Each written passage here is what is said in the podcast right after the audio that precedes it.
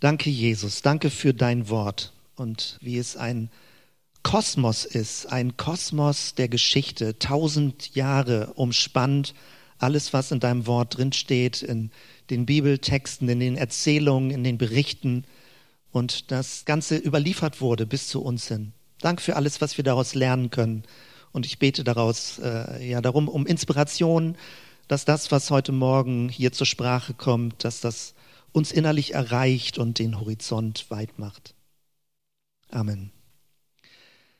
Ich möchte dir heute eine Predigt in Anführungsstrichen halten. Ich bin ja ein bisschen gebremst immer. Predigt klingt immer so, eine Botschaft vermitteln müssen, was äh, jemanden ins Stammbuch zu schreiben, entweder eine gute Predigt oder vielleicht auch ein paar ernste Worte. Aber als ich über das, was ich heute Morgen machen wollte, nachgedacht habe, muss ich eigentlich ehrlicherweise sagen, diese Art von Predigt, das, was ich jetzt gleich machen werde, hat keinen unmittelbaren Nutzen keine Empfehlung danach, keine Lebenstipps, keine Regeln, die ich dir sagen werde, keine Reflexionsfragen, kein Arbeitsblatt, nichts davon. Ich werde also nicht dir bestimmte Appelle zum Schluss ableiten, wie du dein Leben ändern sollst oder was wichtig ist zu tun, sondern ich möchte dich mit hineinnehmen in einen Gedankengang.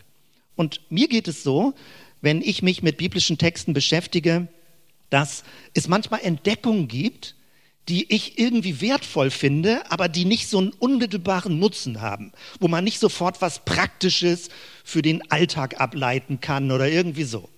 Jetzt weiß ich nicht, ob ich dich damit verloren habe, wenn ich so etwas gesagt habe, oder eher neugierig gemacht habe. Das war meine erste Vorbemerkung. Etwas ohne unmittelbaren Nutzen gleich darüber nachzudenken. Das zweite ist, ich möchte mit dir über einen Abschnitt nachdenken, nämlich die Rede des Stephanus oder die Geschichte neu deuten, so habe ich das genannt.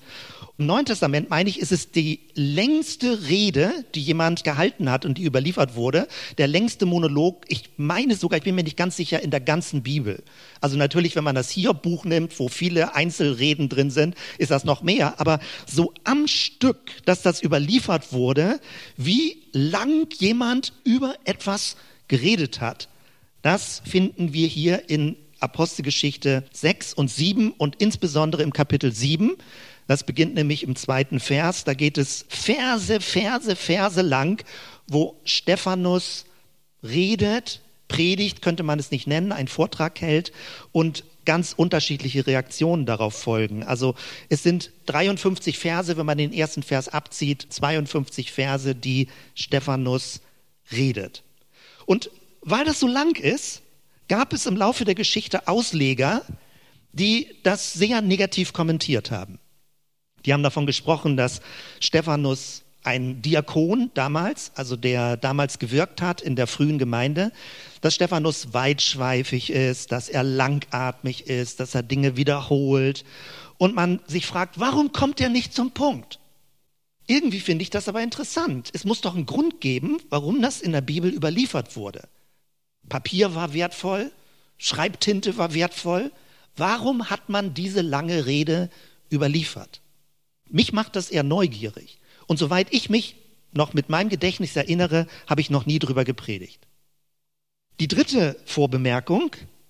Ich möchte dir einen Auslegungsweg zeigen. Ich denke, dass diese Predigt, die Stephanus da hält, also es ist eigentlich eine Verteidigungsrede, aber auch nicht nur, da werde ich gleich zu kommen, weil er verteidigt sich nicht wirklich, obwohl er angeklagt wird. Er ist vor den Obersten des Volkes, den Pharisäern, Hohenpriestern und so weiter, dem Hohen Rat, und er soll sich rechtfertigen, was es mit der Sache von Jesus auf sich hat. Und eigentlich ist er der Angeklagte, aber während der Geschichte dreht sich plötzlich das Bild. Und wie das geschieht, das gucken wir uns gleich genauer an. Es geht also um eine Art der Auslegung. Stephanus bezieht sich auf das Alte Testament und verwendet das Material des Alten Testamentes, des ersten Teils der Bibel, und deutet es um, deutet es neu. Und an der Stelle wird es schon ein bisschen praxisrelevant, aber nicht so ganz unmittelbar, nämlich im folgenden Sinne. Die Frage ist ja immer, wozu braucht man eigentlich das Alte Testament? Die deutsche Geschichte ist da ganz dunkel, weil noch ist gar nicht so lange her, wo Leute gesagt haben, das Alte Testament braucht man nicht, das ist jüdisch und alles, was jüdisch ist, kann weg. Wir gehen mal ganz ins Neue Testament. Und man denkt dann, die Bibel würde so, das verleitet ja auch dazu, wenn man sagt, erster Teil, zweiter Teil, Altes Testament, Neues Testament, die Bibel wäre so nacheinander gedacht. Erst kommt der erste Teil, gut, wenn ich den nicht interessant finde, finde lege ich den weg. Und dann kommt der zweite Teil, das ist das Happy End, da geht's mit Jesus los und dann geht's in den Himmel und so weiter. Also man denkt, das wäre chronologisch. Aber an dieser Predigt von Stephanus, an dieser Rede, an dieser Verteidigungsrede, kann man beobachten, es ist nicht chronologisch, sondern die ersten Christen hatten nur das sogenannte Alte Testament. Da gab es noch gar kein Neues Testament. Und sie haben dasselbe Alte Testament gelesen wie ihre jüdischen Mitbürgerinnen und Mitbürger. Der Unterschied bestand nicht darin, dass sie was inhaltlich völlig Neues geliefert haben, teilweise schon, aber nicht in erster Linie, sondern das Neue war, sie haben die Geschichte anders gedeutet. Sie haben dieselbe Geschichte, die auch alle anderen ihrer jüdischen Mitbürgerinnen und Mitbürger gelesen haben, neu gedeutet. Und sie haben sich gar nicht als Christen am Anfang verstanden. Sie haben den ersten Teil der Bibel mit einer Jesusdeutung gelesen. Das macht das Ganze interessant. Das heißt, wir haben nicht einen ersten Teil, einen zweiten Teil, sondern wir haben das Basismaterial der Bibel, was wir Altes Testament nennen, und das Neue Testament ist zu weiten Teilen eine Interpretation des sogenannten Alten Testamentes. Und die Frage ist, wie interpretiert man es richtig? Weil es ist nicht einfach nur der Text, der gelesen wird, sondern wie man den Text liest und welche Schlüsse man daraus zieht, das verändert alles. Und damit bin ich im weitesten Sinne bei der Relevanz des Themas. Wir reden über Weltbilder.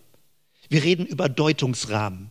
Wir reden über Muster, wie die Bibel ausgelegt wird. Und wenn du gerade mal bereit bist, kurz zu springen, gedanklich in deiner Biografie, du bist mit einem gewissen Muster geprägt worden. Das kannst du liberal oder evangelikal oder landeskirchlich oder freikirchlich oder täuferisch oder was auch immer nennen. Du bist, wenn du schon viele Jahre im Glauben bist, mit einem gewissen Deutungsmuster geprägt worden, wie die Bibel gelesen wird. Und das ist manchmal ganz schwer, Muster zu verlassen. Man merkt, wie tief sie eingreifen in unsere Seele, unsere Psyche, wie sie uns an bestimmten Stellen schlechtes Gewissen machen, wie sie an bestimmten Stellen nicht erlauben, dass du frei wirst von etwas, weil du dich für etwas verpflichtet fühlst. Es hängt alles mit Deutungen zusammen. Und an Stephanus können wir das sehen und ich zeige dir das exemplarisch hier an dieser Geschichte und dann kann man daraus Ableitung treffen, wenn man möchte. Das heißt also, die Anwendung, wenn wir überhaupt über eine Anwendung nachdenken, dann geht es um die Frage, mit welchem Deutungsrahmen lebst du dein Leben, mit welchem Deutungsrahmen liest du die Bibel. Denn, und das macht es so kompliziert, und wir erleben das aktuell, finde ich ganz dunkel dramatisch, was den Krieg in der Ukraine angeht. Die Frage ist, wer hat die Deutungshoheit? Wer deutet die Geschichte? Weshalb die Dinge dort so passieren, wie sie passieren? Wer ist schuld? Wer ist Auslöser? Wer schiebt wem die Schuld zu? Und alles ist eine Frage des Deutungsrahmens. Wenn in Russland so viele Menschen irgendwie das gut finden, was geschieht, hängt das mit ihrem Deutungsrahmen zusammen.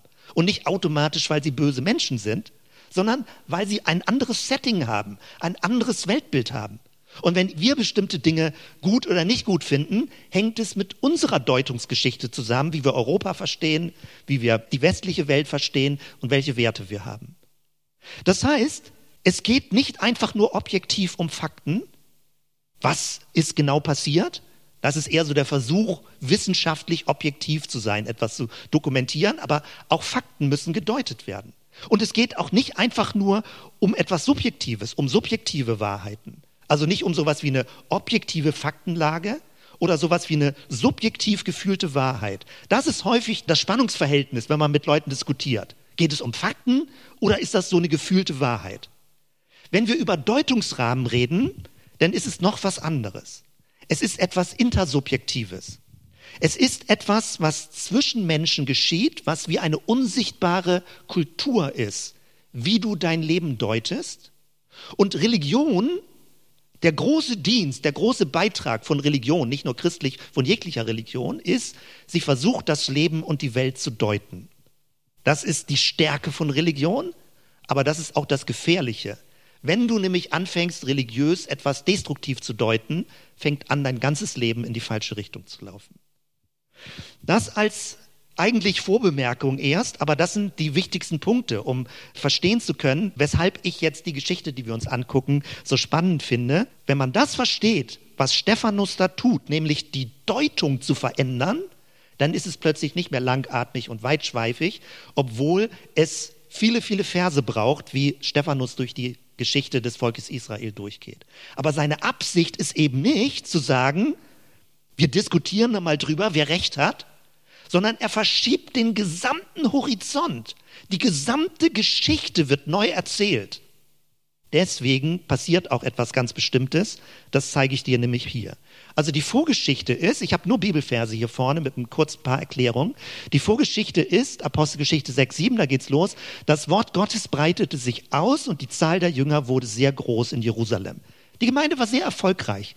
Leute kamen dazu, hatten jüdischen Hintergrund, wollten Jesus kennenlernen, praktisch die Geschichte von Jesus und zu der neuen Gemeinde dazugehören, zu den christlichen Gemeinschaften. So ging es los. Und dann gab es aber Stress. Denn hier steht zum Beispiel, also man muss den größeren Zusammenhang kennen, ich greife jetzt immer nur ein paar Verse raus, dass die sogenannte Synagoge der Libertiner, das sind vermutlich Personen gewesen, die mal Sklaven waren und Freigelassene waren und jetzt ganz besonders darauf geachtet haben, was richtig und falsch ist. Manchmal ist es ja so, dass bestimmte Typen von Menschen sich richtig als die Wächter der Rechtgläubigkeit verstehen. Und hier passiert jetzt Folgendes gegenüber Stephanus. Dieser Mensch hört nicht auf. Sie greifen ihn an, zu reden gegen die heilige Stätte und das Gesetz, der Tempel und das Gesetz des Mose. Das sagen sie, er greift das an. Stephanus fängt hier an, etwas in Frage zu stellen. Du kannst das heute alles durchspielen, wenn du überprüft wirst auf Rechtgläubigkeit. Glaubst du an die Dreieinigkeit? Glaubst du an, an den stellvertretenden Tod Jesu? Glaubst du an die Wiederkunft Christi? Glaubst du an die Hölle? Glaubst du an Prädestination? Was auch immer. Sie überprüfen ihn. Und sie sagen, an den zwei zentralen Punkten macht er was Unerlaubtes. Es bezieht sich auf den Tempel. Das war ganz wichtig für die jüdische Identität und auf das Gesetz, auf das Gesetz des Mose. Dieser Jesus von Nazareth wird diese Städte zerstören, bezogen auf den Tempel, und die Ordnung ändern, die uns Mose gegeben hat. Das ist der Vorwurf. Und da versuchen sie jetzt Stephanus festzunageln mit und zu sagen, hier, das geht nun überhaupt gar nicht, was du hier tust. Und dann passiert etwas, was ich beschrieben habe, die lange, lange Rede, 52 Verse. Und jetzt springen wir ans Ende. Und das Ende ist Apostelgeschichte 7, 57. Sie schrien aber laut, als er ausgeredet hatte, und hielten sich ihre Ohren zu und stürmten einmütig auf ihn ein, stießen ihn zur Stadt hinaus und steinigten ihn. Und die Frage, die ich praktisch stelle jetzt mit dem, wo wir darüber nachdenken, was ist dazwischen passiert? Dass er angeklagt wird, dass er reden soll, sich erklären soll und am Ende halten sie sich die Ohren zu und steinigen ihn. Stephanus ist der erste Märtyrer in der christlichen Geschichte. Und er ist zum Heiligen erklärt worden, später von der Kirche, direkt nach Weihnachten, damit deutlich gemacht wird, dass es die Absicht der Kirche gewesen im heiligen Kalender, dass es nicht nur um eine schnuckelige Geburt des Gottessohnes geht, sondern dass der Weg von Jesus immer mit Leiden und Märtyrium zu tun hat. Stephanus ist der Erste, der das erlebt. Wir erleben das in unserem Land ja praktisch gar nicht. Also außer, dass man vielleicht kritischen Spruch abkriegt, aber dass dein Leben richtig bedroht wird, weil du Jesus folgst, in der Weise geschieht das in unserem Land nicht, noch nicht, wie auch immer, weltweit geschieht es in anderen Ländern. Das ist also die Rahmenerzählung. Und jetzt gehen wir in die Geschichte rein. Und sie beginnt, Apostelgeschichte 7, Vers 1. Da fragte der hohe Priester, ist das so? Damit beginnt alles. Der Vorwurf, der Tempel soll nicht mehr sein oder wird geändert und das Gesetz des Mose gilt nicht mehr. Das Elementare, was die Identität der jüdischen Gemeinschaft ausmacht, wird offenbar durch Jesus in Frage gestellt. Und Stephanus wird gefragt, ist das so? Und jetzt antwortet er. Und sehr, sehr spannend ist, er antwortet nicht, indem er direkt streitet mit Leuten, so wo man, ah, wo man denkt, ist der blöd? Können die nicht mal zuhören? Ich hab's doch gesagt. Also so diese konfrontativen Streitpunkte geht er gar nicht drauf ein. Er weicht auch nicht aus der Anklage und sagt, ich möchte einfach nur über Jesus reden. Jesus ist immer wichtig und richtig. Hört mir einfach zu, ich rede von Jesus. Macht er auch nicht. Was er macht ist, er geht ganz weit zurück in die Geschichte, erzählt die Geschichte neu und verschiebt den Deutungsrahmen. Und das kann man natürlich besonders gut verstehen, wenn man ein bisschen stärker in der jüdischen Geschichte drin ist, wo er überall Bezug drauf nimmt. Weil wenn du diese Rede, diese 52 Verse jetzt liest, vielleicht heute Nachmittag nochmal in Ruhe, dann denkst du, kenne ich alles, kenne ich alles. Er redet von Abraham, er redet von Josef, er redet von Mose, er redet von David, kenne ich alles. Der Punkt, um den es aber geht, ist, was erzählt Stephanus und wie erzählt er es? Das ist der Punkt. Was lässt er weg und was betont er? Und dann nämlich kommt er zum Schluss dazu, dass er den Deutungsrahmen damit verschiebt. Ich habe eben schon davon gesprochen, Tempel und Gesetz des Mose, das sind natürlich die großen Eckwerte, aber es geht auch gleich um die Beschneidung, um den Bund mit Abraham, es geht um das heilige Land. Wo eigentlich ist heiliges Land? Bis heute ja ein Streitpunkt und das ist sehr, sehr spannend, wie hier Stephanus aus der Perspektive von Jesus, aus der neuen christlichen Perspektive heraus etwas äh, kommentiert und sagt. Also es geht letztendlich um die Frage, was will Gott und wo treffe ich Gott? Wo finde ich Gott? Muss ich in den Tempel gehen, um Gott zu finden? Muss ich in ein Gebäude gehen, um Gott zu finden? Muss ich bestimmte Gebote einhalten, damit Gott mit mir zufrieden ist? Um diese ganzen Fragen geht es. Stephanus erzählt die Geschichte neu. Und ich gehe ziemlich zügig durch und mache immer nur so ausgewählte Verse und beschreibt dir, wie Stephanus die Akzente setzt. Und zum Schluss fügt sich das wie Puzzleteil zu Puzzleteil zusammen, um dann die Quintessenz daraus zu ziehen. Stephanus beginnt im zweiten Vers, Kapitel 7, der Gott der Herrlichkeit erschien unserem Vater. Das ist sein erster Satz. Ihm wird ja vorgeworfen, dass er gotteslästerlich wäre. Und er sagt, nein, der Gott der Herrlichkeit erschien unserem Vater Abraham. Er sagt sofort, Freunde, wir haben dieselbe Basis. Ich schätze Abraham, du schätzt Abraham, Gott ist unser Gott, es ist der Gott der Herrlichkeit. Das wird gleich nochmal eine Rolle spielen, weil es geht um den Gott des Lichtglanzes, dass das Gesicht leuchtet. Du erinnerst dich daran, wie Mose, als er vom Berg herunterkam, leuchtete sein Gesicht. Herrlichkeit würde man übersetzen mit Lichtglanz. Also irgendwas geheimnisvoll Leuchtendes ist. Und das wird gleich auch beim Märtyrium dann deutlich werden, wie Stephanus dort erscheint. Damit startet es. Und dann Abraham. Kurz ein paar Ausschnitte. Vers 3. Abraham wird gesagt, zieh in das Land, das ich dir zeigen will. Stephanus zitiert. Gott gab ihnen kein Erbteil darin, auch nicht einen Fußbreit. Die Frage nach dem heiligen Land. Und er gab ihnen den Bund der Beschneidung, Vers 8. Ich nenne das jetzt Figur, also ich meine Erzählfigur.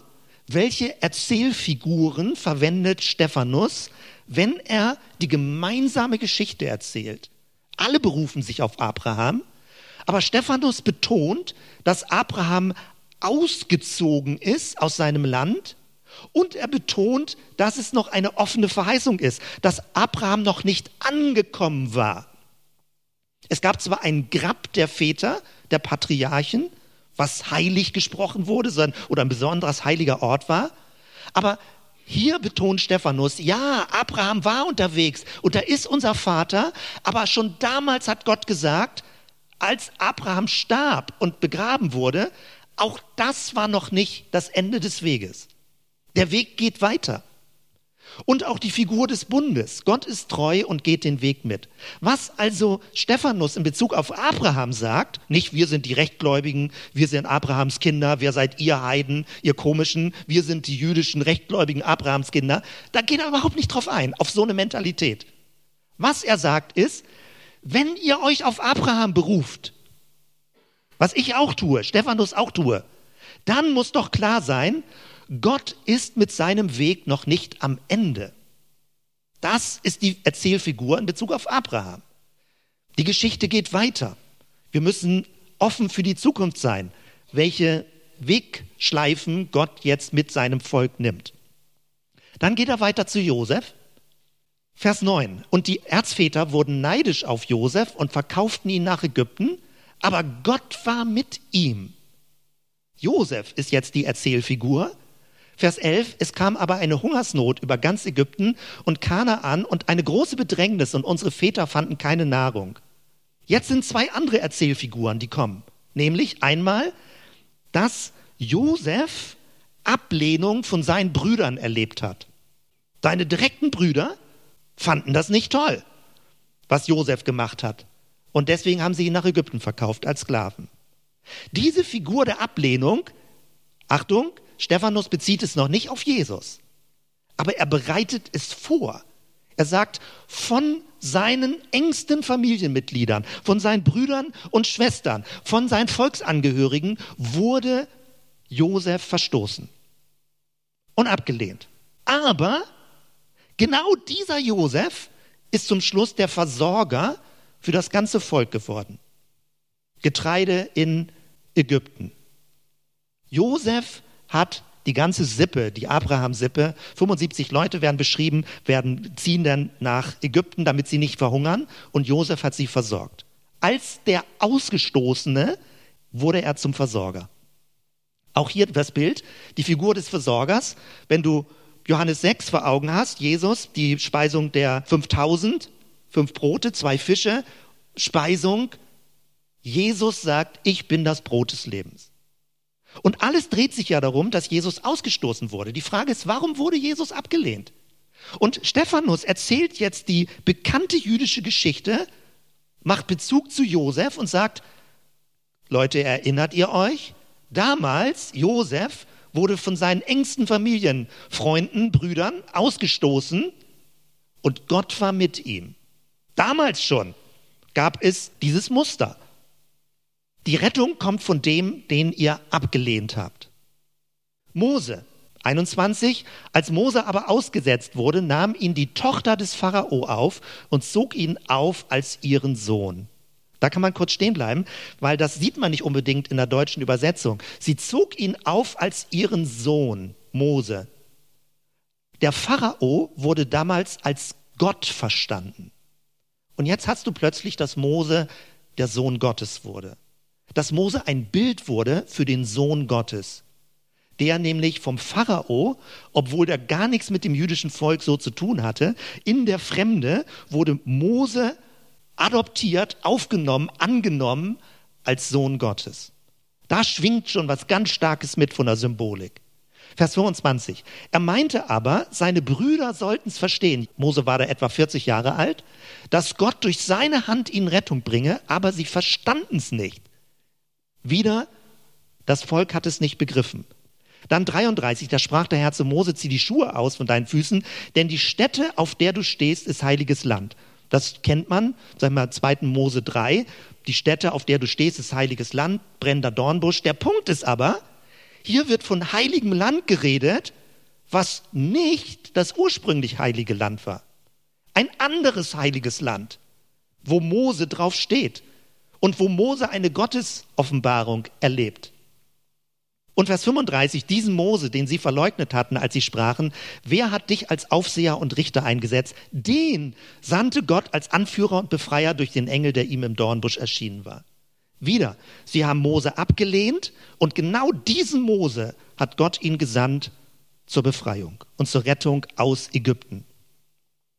38, Mose empfing Worte des Lebens, wieder, ich bin das Brot des Lebens, der Anklang, wie Stephanus es erzählt, um sie uns weiterzugeben. Ihm wollten unsere Väter nicht gehorsam werden, sondern sie stießen ihn von sich und wandten sich in ihrem Herzen wieder Ägypten zu und 41, und sie machten zu der Zeit ein Kalb und opferten dem Götzenbild und freuten sich, wieder ganz wichtige Formulierung, über das Werk ihrer Hände. Darauf wird Stephanus Bezug nehmen. Er sagt nämlich, vieles, was wir religiös tun, ist das Werk unserer Hände.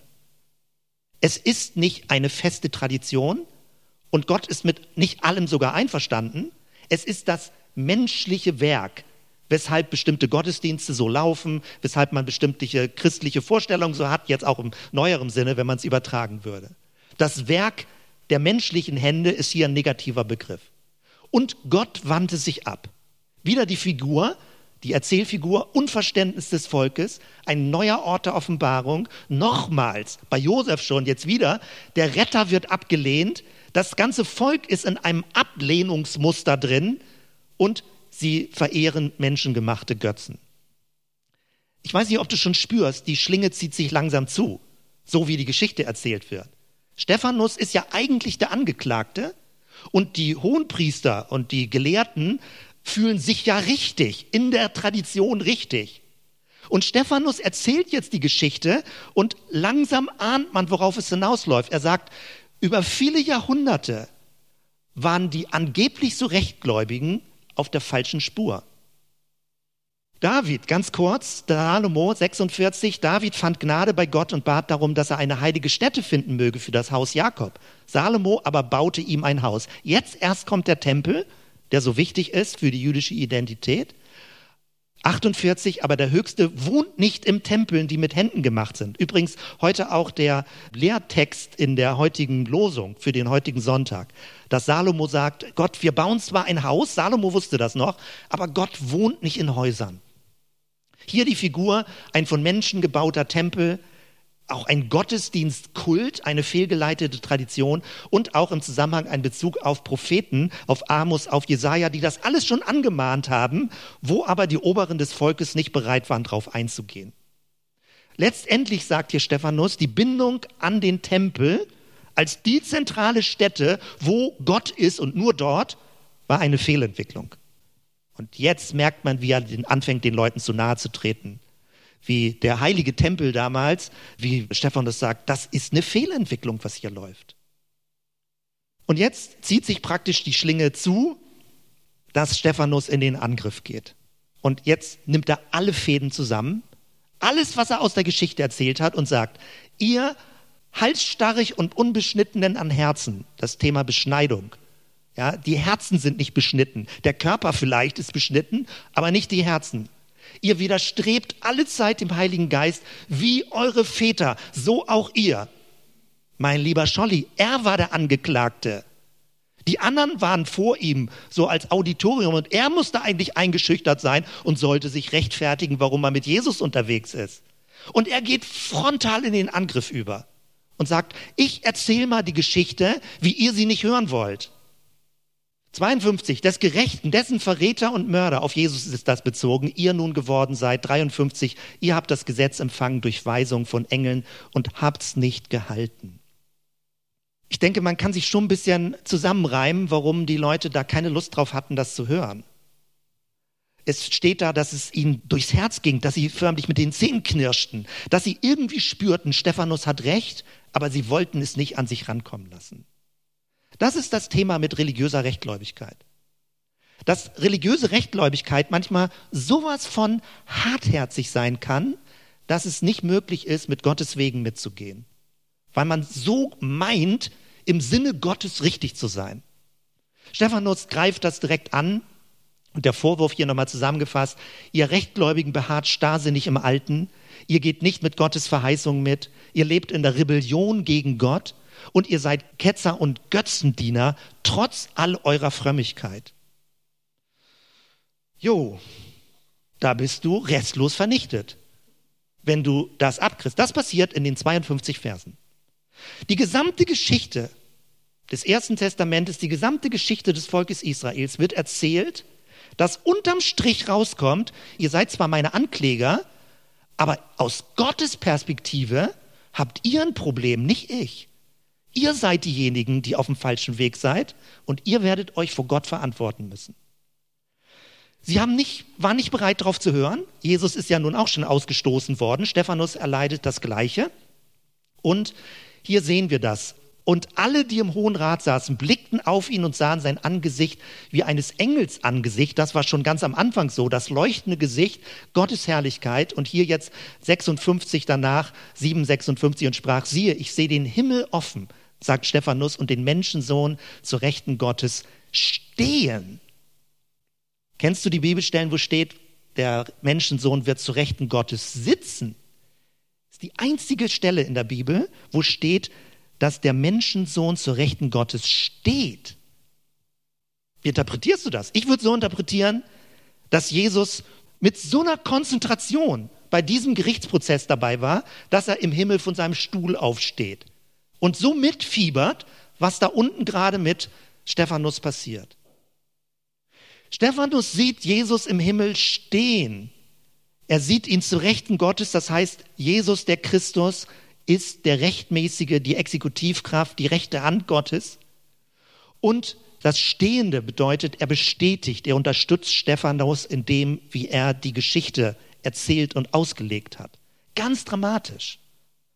Dass Jesus im Himmel steht, dass er aufgestanden ist, während Stephanus diese Deutungsgeschichte erzählt. Und jetzt springe ich in die heutige Zeit und damit schließe ich, und das ist nur, sind nur Andeutungen. Ich habe davon gesprochen, dass es darum geht, Deutungsgeschichten zu erzählen. Und ich erkläre gleich, was ich mit diesen einzelnen Stichworten äh, meine. Du siehst sie hier vorne schon. Das, was wir in unserer Kultur erleben, ist, dass die christliche Deutungsgeschichte nicht mehr richtig funktioniert. Sie wird nicht mehr gehört, also so wie sie bisher erzählt wurde. Sie wurde erzählt nach reformatorischem Muster. Sie wurde erzählt so, dass es im Himmel einen Gerichtssaal gibt und wir sind angeklagt und Jesus steht uns zur Seite und der Heilige Geist ist unser Anwalt und wir müssen unser Leben vor Gott rechtfertigen. Man findet diese Bibelstellen, aber diese große Deutungsgeschichte scheint keine Resonanz mehr zu finden oder ganz wenig Resonanz zu finden.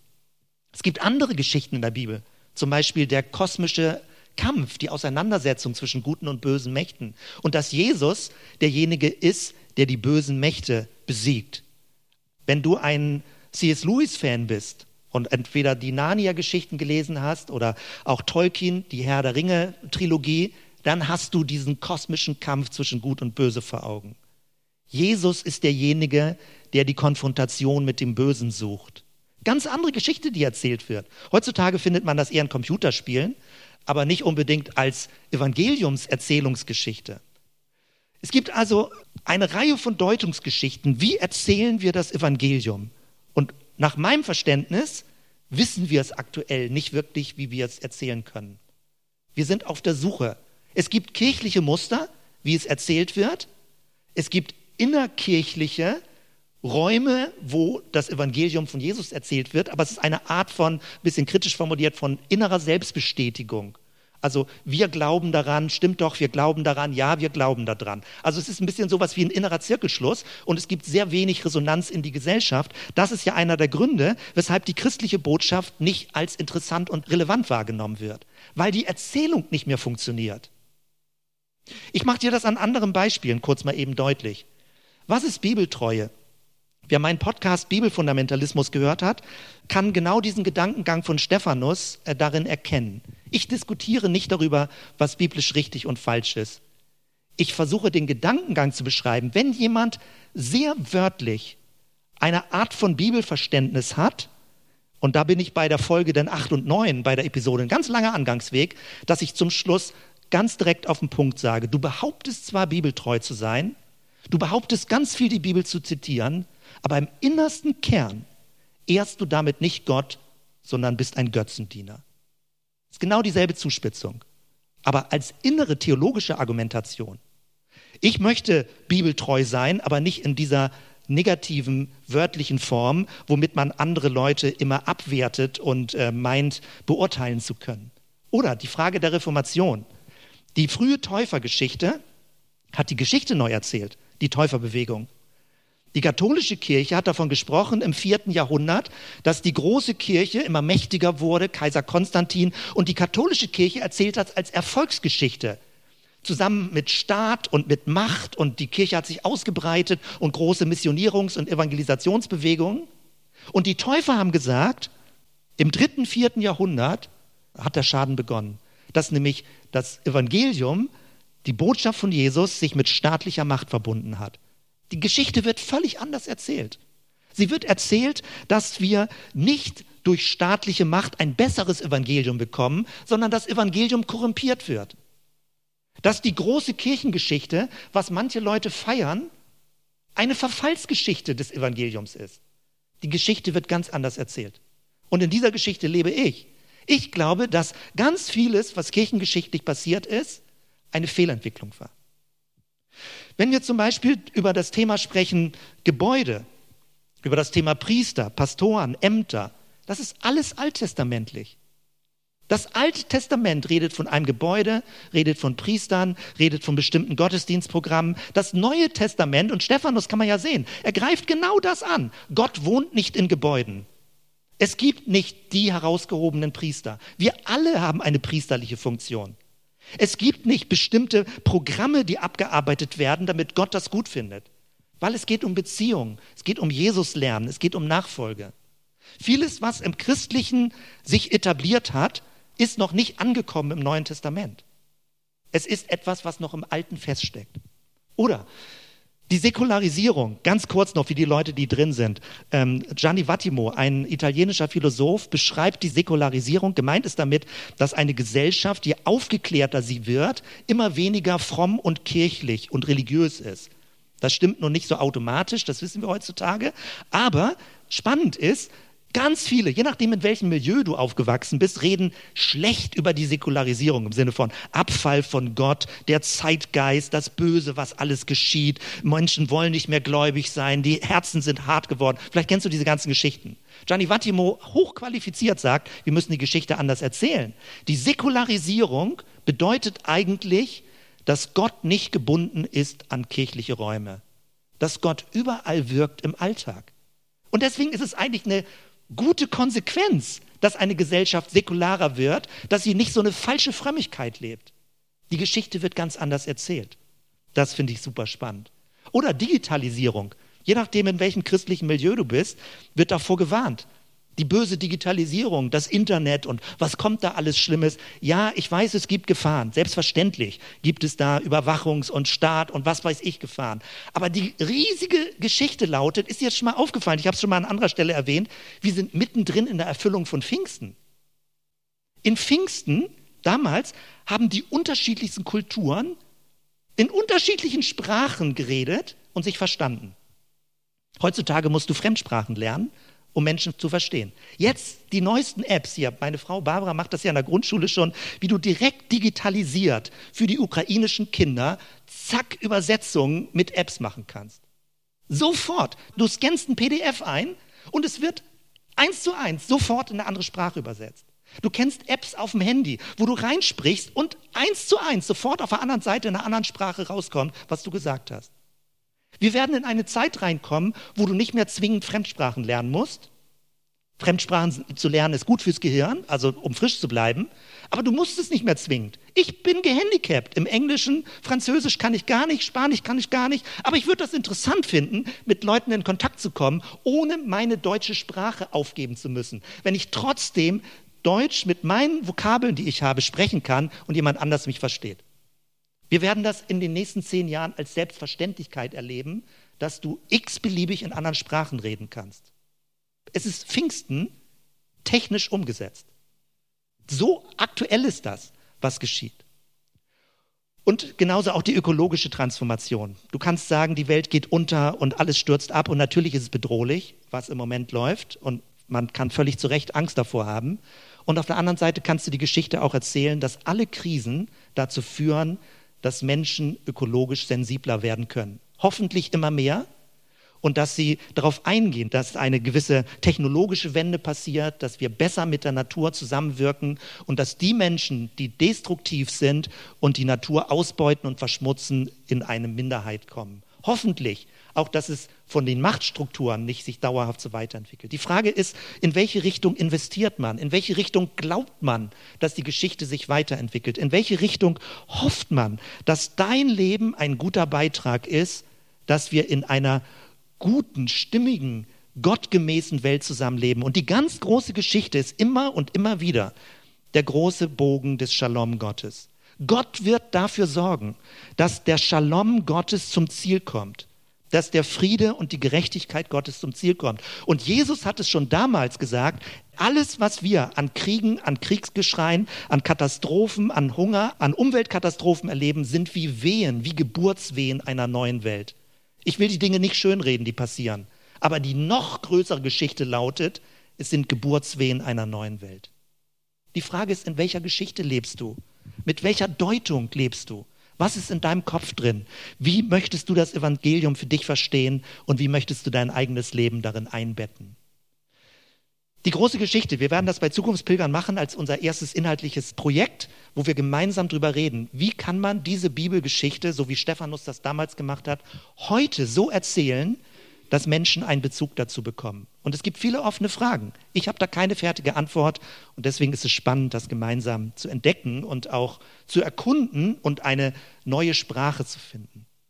So, das war jetzt ein super riesiger Bogen. Vielen Dank, dass du zugehört hast so lange.